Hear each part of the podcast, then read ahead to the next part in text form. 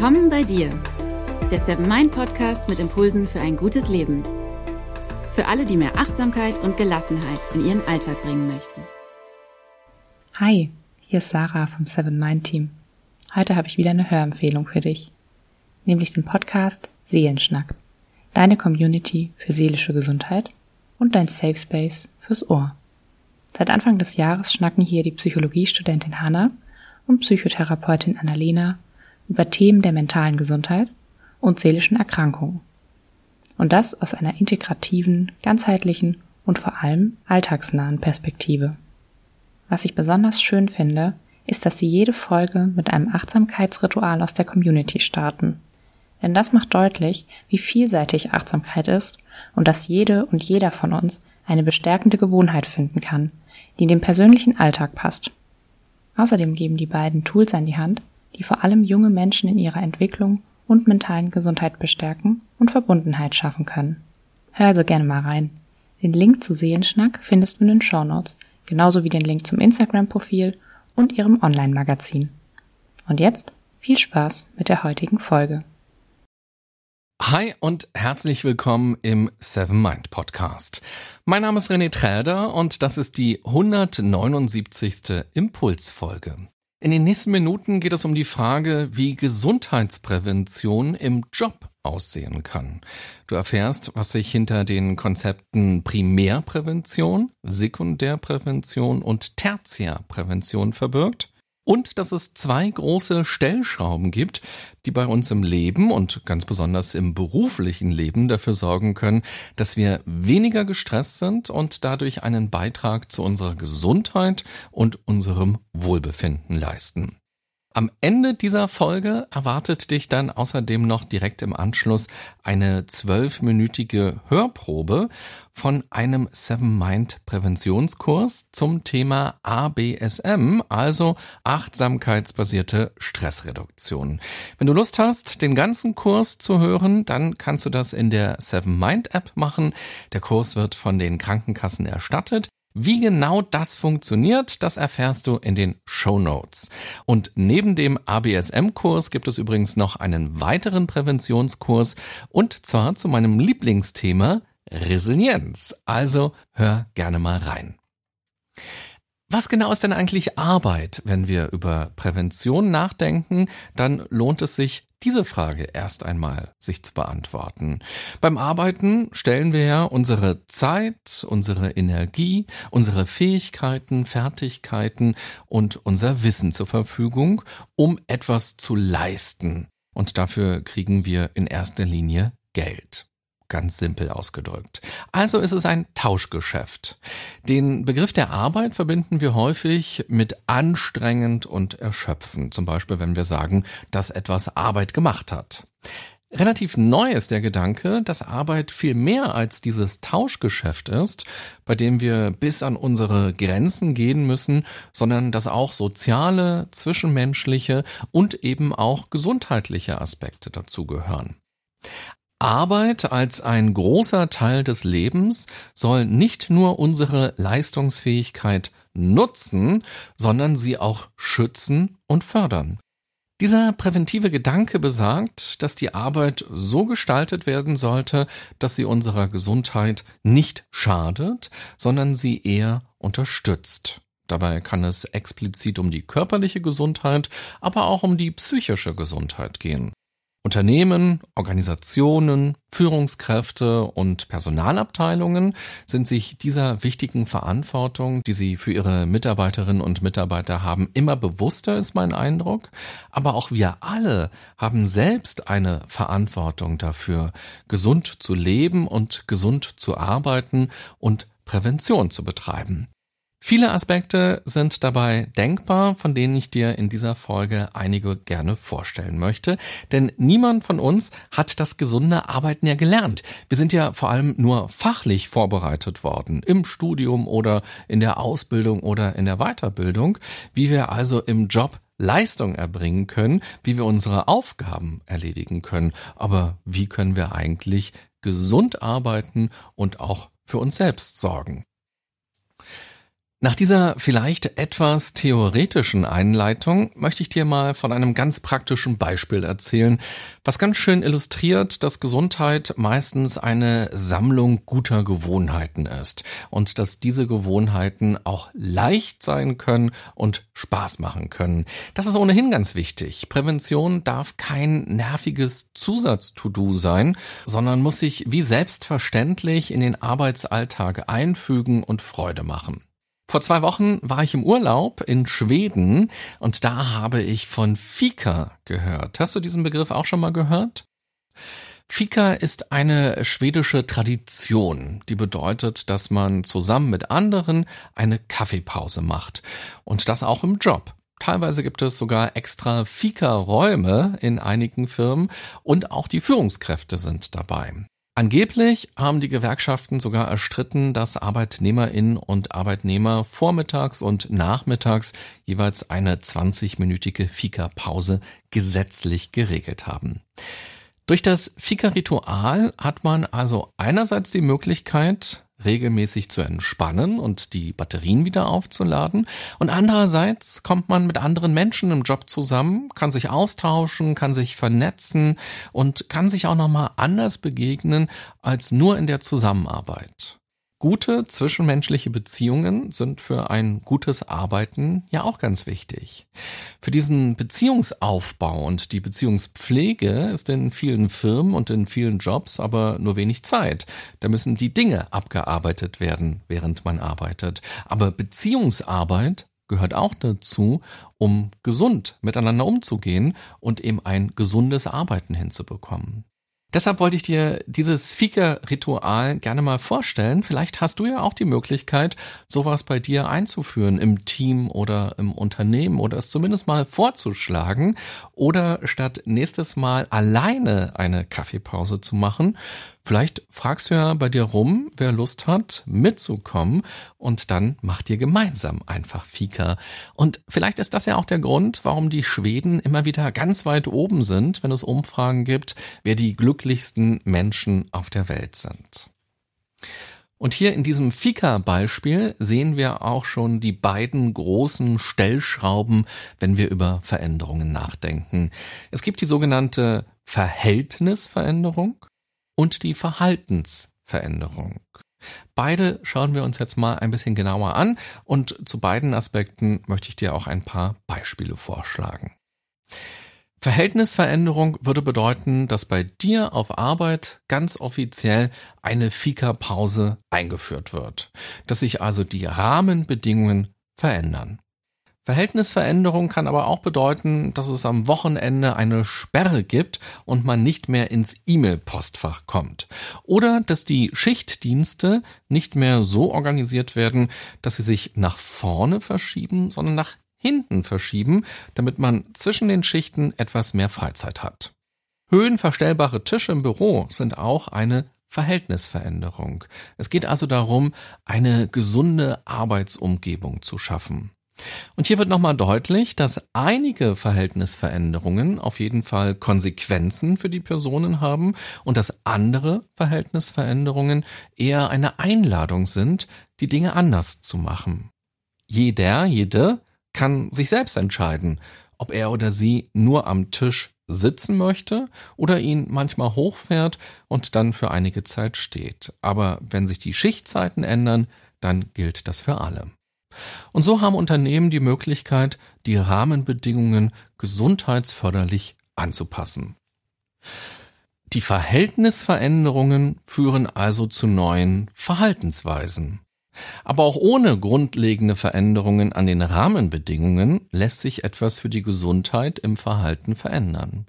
Die Verhaltensveränderung beschreibt den Spielraum, den wir alle haben, um etwas für unsere Gesundheit zu tun. Wir können uns zum Beispiel entscheiden, ob wir wirklich schon auf dem Weg zur Arbeit unsere E-Mails checken wollen, ob wir am Schreibtisch essen oder dafür den Arbeitsplatz verlassen, ob wir eine Raucherpause machen oder eine Apfelpause, ob wir in der Pause bei Instagram sind oder lieber eine Runde draußen spazieren gehen oder eine Mini-Meditation machen. Und natürlich auch, ob wir die freiwilligen Dinge, die durch die Verhältnisveränderungen möglich werden, nutzen. wie zum Beispiel den höhenverstellbaren Tisch, Sportkurse oder Workshop-Angebote. Und ganz wichtig, das eigene Verhalten zu verändern, beginnt meistens im Kopf. Denn so mancher Druck, den man von außen empfindet, entsteht durch eigene Erwartungen und Glaubenssätze. Vor dem neuen Verhalten kommt also die eigene innere Erlaubnis dazu.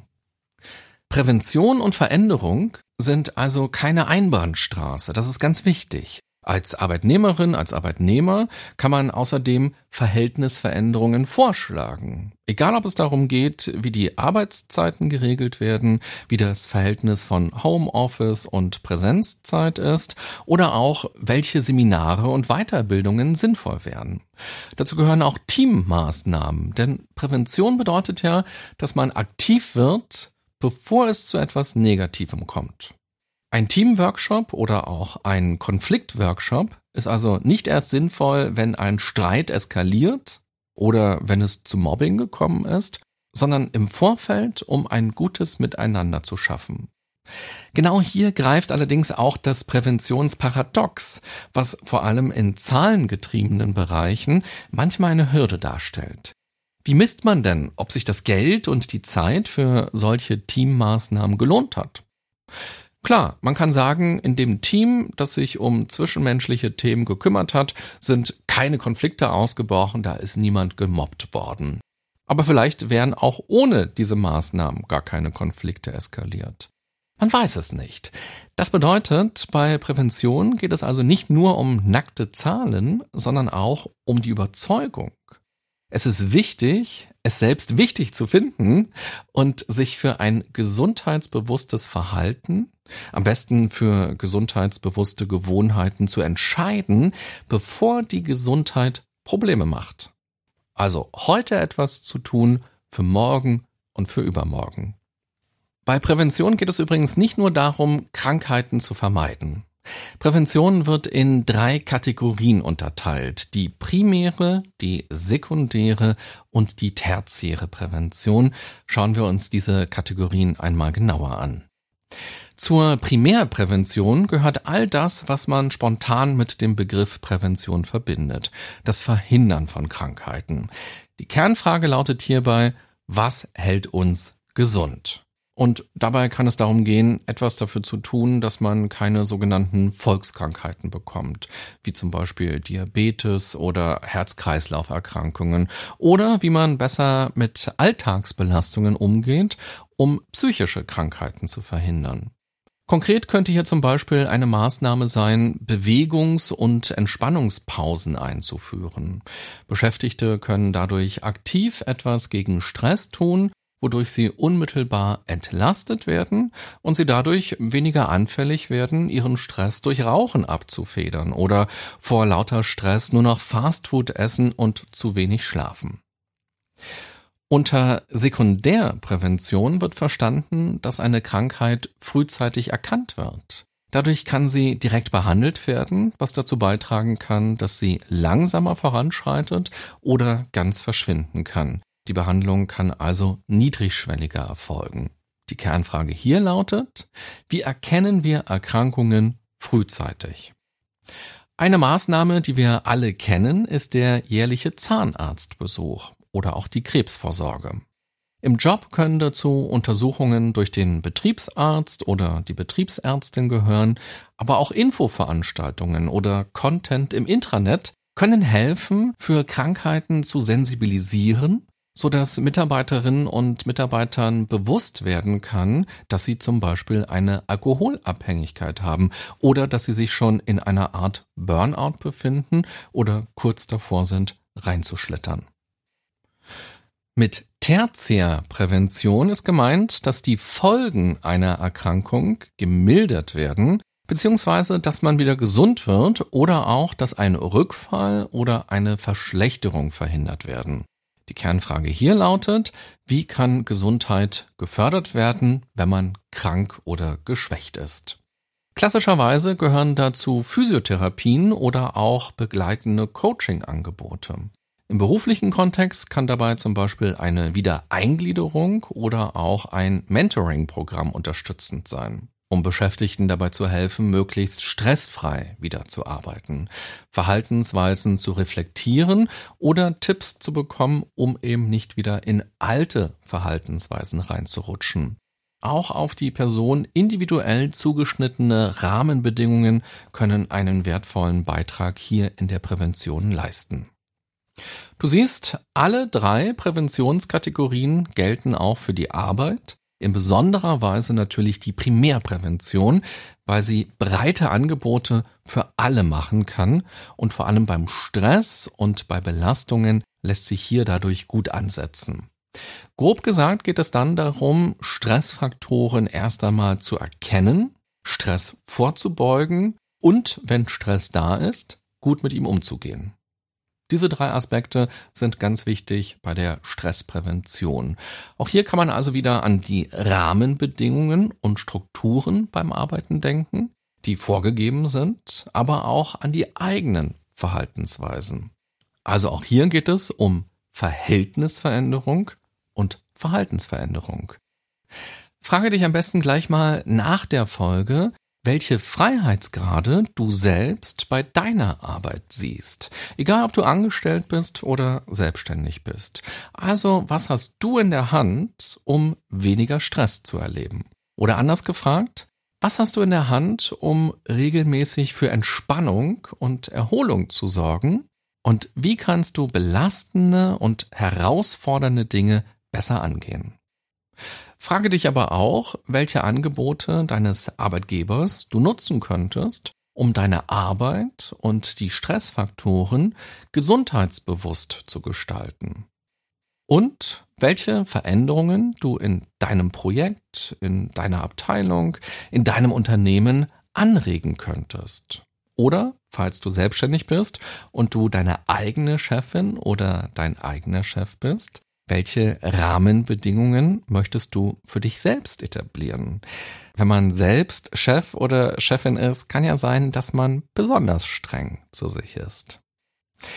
Die Themen Stress und Erholung sind auf jeden Fall ein guter Startpunkt, wenn du darüber nachdenken möchtest, was Prävention für dich ganz persönlich bedeuten kann. Auch Kleinigkeiten können große Auswirkungen haben. Bitte unterschätze Kleinigkeiten nicht. Mit kleinen Veränderungen beginnen irgendwann auch große Veränderungen. Vor allem Kleinigkeiten, die zu guten Gewohnheiten werden, sind hier ganz wichtig. Wie zum Beispiel so eine glorifizierte gemeinsame Kaffeepause, wie sie in Schweden genommen wird.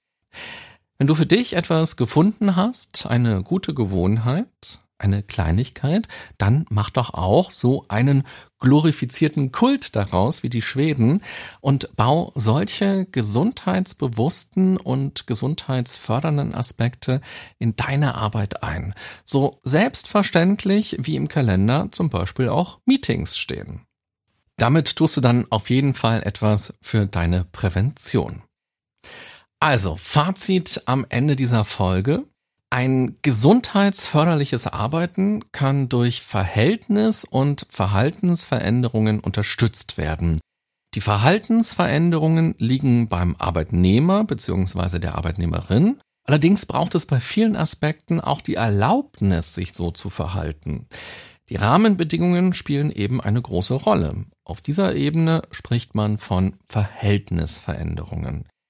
All diese Veränderungen können primär auf unsere körperliche oder unsere psychische Gesundheit abzielen. Oftmals gibt es aber auch große Überschneidungen. Wenn es zwischen Schichtdiensten zum Beispiel längere Ruhephasen gibt, dann ist das gut für Körper und Psyche. Prävention ist keine Einbahnstraße. Sowohl Unternehmen, Organisationen und Führungskräfte als auch Arbeitnehmerinnen und Arbeitnehmer selbst haben eine Verantwortung und einen Spielraum für ein gesundes Verhalten bei der Arbeit. Erlaube dir also ein neues Verhalten, ein gutes Verhalten. Sprich dir selbst Einladungen aus, die dazu beitragen, dass du weniger belastet bist und selbstfürsorglich mit deiner Energie umgehen kannst. Egal, wie es dir gerade gesundheitlich geht, Du kannst etwas für deine persönliche Prävention tun. Denke an die Primär-, die Sekundär- und die Tertiärprävention, also an die Verhinderung von Krankheiten, das frühzeitige Erkennen von Krankheiten und das Gesundwerden bzw. dafür sorgen, dass keine Verschlechterung eintritt oder dass es keine Rückfälle gibt. Und ganz wichtig, Arbeit bedeutet nicht, dass man sich bis zur Erschöpfung verausgabt und nur für den Job oder für Erfolge oder die Karriere da ist. Man sollte auch an die langfristige Leistungsfähigkeit, an die Gesundheit und die Zufriedenheit denken und dafür auch etwas tun, was häufig bedeutet, Kleinigkeiten oder eben große Dinge zu ändern. Und wenn man das hinbekommt, dann ist das doch auch ein Erfolg. Und dabei wünsche ich dir viel Freude und viel Erfolg für dich. Und jetzt wünsche ich dir außerdem noch ein gutes Hören des zwölfminütigen Ausschnitts aus dem Seven Mind Präventionskurs zum Thema ABSM. Und ich sage am Ende dieser Podcast-Folge schon mal, hab eine gute und achtsame Zeit. Primär, Sekundär und Tertiär und vielleicht ja auch mal mit ein bisschen Fika, wenn du Lust darauf hast. Bis bald. Bye bye, sagt René Träder. Hi und herzlich willkommen zum ersten Modul des Seven Mind Präventionskurses Achtsamkeitsbasiertes Stressmanagement. Dieser zehnminütige Ausschnitt gibt dir einen Einblick in das erste Modul, den Autopiloten verlassen. Wenn du deine achtwöchige Reise zu mehr Achtsamkeit und weniger Stress danach fortsetzen möchtest, kannst du dir bis zu 100 Prozent der Kurskosten von deiner Krankenkasse erstatten lassen. Dazu gibt es außerdem ein Jahr lang Seven Mind Plus, also Zugriff auf die gesamte Meditationsbibliothek. Wie das funktioniert, dazu am Ende mehr. Jetzt erst einmal viel Spaß mit dem Sneak Peek in den Kurs. Bevor wir gleich richtig ins Thema einsteigen, möchte ich dir kurz ein paar wichtige organisatorische Hinweise geben. Hier in der App bestehen die Kurse normalerweise aus sieben kurzen Meditationen. Dieser Kurs ist eine Ausnahme. Er besteht aus acht Modulen. Zu Beginn gibt es immer einen längeren Theorieteil, in dem ich dir Fakten und Übungen vorstelle. Und danach gibt es eine praktische Meditationsübung. Sie wird von Paul Kotes angeleitet. Er ist Zen-Meditationslehrer und vielleicht kennst du ihn ja auch schon aus den Meditationen von Seven Mind. Um zu üben, wie du mit deinem Stress umgehen kannst, dass er dich nicht so sehr belastet, werden wir uns in diesen acht Modulen viel mit Stress, den möglichen Auswirkungen von Stress und vor allem unseren Mitteln gegen Stress beschäftigen. Du lernst Achtsamkeit als Werkzeug für den Umgang mit Stress kennen und wir betrachten Achtsamkeit aus verschiedenen Blickwinkeln. Und ich werde dir verschiedene Wege vorstellen, wie du mehr Achtsamkeit in deinen Alltag integrieren kannst, um ihn als weniger stressig zu erleben und natürlich auch, wie du selbst dafür sorgen kannst, weniger Stress zu haben oder auch dir weniger Stress zu machen. Zum Abschluss werde ich dich dabei unterstützen, dir auch auf lange Sicht umsetzbare Ziele zu formulieren, wie du deinen Alltag Stück für Stück gesünder und entspannter gestalten kannst. Heute im ersten Teil wird es um die moderne digitale Welt und um den Autopiloten gehen. Wie hängen die beiden zusammen? Können wir das ein oder andere für uns nutzen? Können wir auch aus dem Autopiloten aussteigen? Unser Gehirn liebt den Autopiloten, denn damit hat es weniger Arbeit und kann Energie sparen. Aber genau hier liegt die Gefahr. Im Autopiloten bekommen wir auch nur noch wenig von dem jetzigen Moment mit. Das Gehirn hat Raum, sich mit der Vergangenheit zu beschäftigen, mit Sorgen um die Zukunft oder mit anderen stressigen Gedanken. Und das, obwohl der aktuelle Moment vielleicht gar nicht stressig ist und es gar keine Probleme gibt. Dadurch übersehen wir den wunderschönen rötlichen Abendhimmel. Oder dass uns jemand Fremdes anlächelt.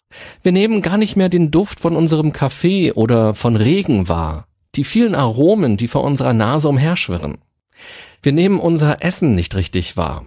Die vielen Geschmacksrichtungen, die in unserem Mund ein Feuerwerk auslösen können. Wenn wir nicht alles direkt runterschlingen. Wir hören nicht den Vogel, der zwitschert und spüren nicht die Sonne auf unserer Haut. Und vor allem spüren wir gar nicht mehr, wie es uns gerade eigentlich geht. Und können dadurch nicht erkennen, was wir brauchen, was unsere Bedürfnisse sind. Dadurch verlieren wir auch uns selbst aus dem Blick. Deshalb kann es durchaus sinnvoll sein, den Autopiloten sein Ding machen zu lassen, wenn er uns das Leben erleichtert, und zu unterbrechen, wenn er uns die schönen Momente im Alltag stiehlt. Dazu müssen wir üben, zwischen den beiden Fällen zu unterscheiden. Hier kommt die Achtsamkeit ins Spiel. Achtsamkeit kann uns dabei helfen, den Autopiloten zu reflektieren und schenkt uns damit Entscheidungsfreiraum. Möchte ich diesen Moment bewusst erleben oder möchte ich gerade lieber gedanklich schon das Abendessen zubereiten? Du merkst vielleicht schon, es geht nicht darum, nie wieder Tag zu träumen oder in Gedanken abzuschweifen. Es geht vielmehr darum, zu entscheiden, wann und in welcher Form uns das gut tut und wir das machen möchten. Was ist also diese Achtsamkeit, die uns dabei helfen kann? Es gibt einen schönen Cartoon von dem Bären Winnie Pooh. Er und das Ferkel gehen spazieren. Da fragt Winnie Pooh, welchen Tag haben wir? Das Ferkel quiekt, wir haben heute. Und Pooh antwortet, mein Lieblingstag. Vielleicht kann man gar nicht treffender beschreiben, was Achtsamkeit ist, als durch diesen kleinen Dialog. Nach dem Begründer der modernen achtsamkeitsbasierten Stressreduktion, John Kabat-Zinn, bedeutet achtsam zu sein, das Hier und Jetzt von Moment zu Moment wahrzunehmen, sich dessen bewusst zu sein und das Wahrgenommene nicht zu bewerten. Heute, das ist mein Lieblingstag. Das wäre doch schön, wenn man das von seinen Tagen immer oder zumindest immer öfter sagen könnte. Was uns im Weg steht, sind oftmals die vielen Ablenkungen. Wir sind gedanklich im Gestern oder Morgen, also in der Vergangenheit oder in der Zukunft. Und damit verpassen wir das Hier und Jetzt. Dadurch verpassen wir die vielen kleinen Dinge im Moment. Das Heute rauscht an einem vorbei, weil man seine Aufmerksamkeit auf ganz andere Dinge gelenkt hat oder lenken hat lassen. Achtsamkeit bedeutet, den Moment wahrnehmen zu können, ohne alles direkt zu bewerten. Es geht darum, seine Sinne einzuschalten und den Autopiloten auszuschalten. Wenn wir unsere Sinne trainieren, dann nehmen wir den Reichtum des Lebens wahr. Wir nehmen wahr, wie es uns geht, wir spüren Alarmsignale unseres Körpers rechtzeitig und wissen, wie wir am besten darauf reagieren können.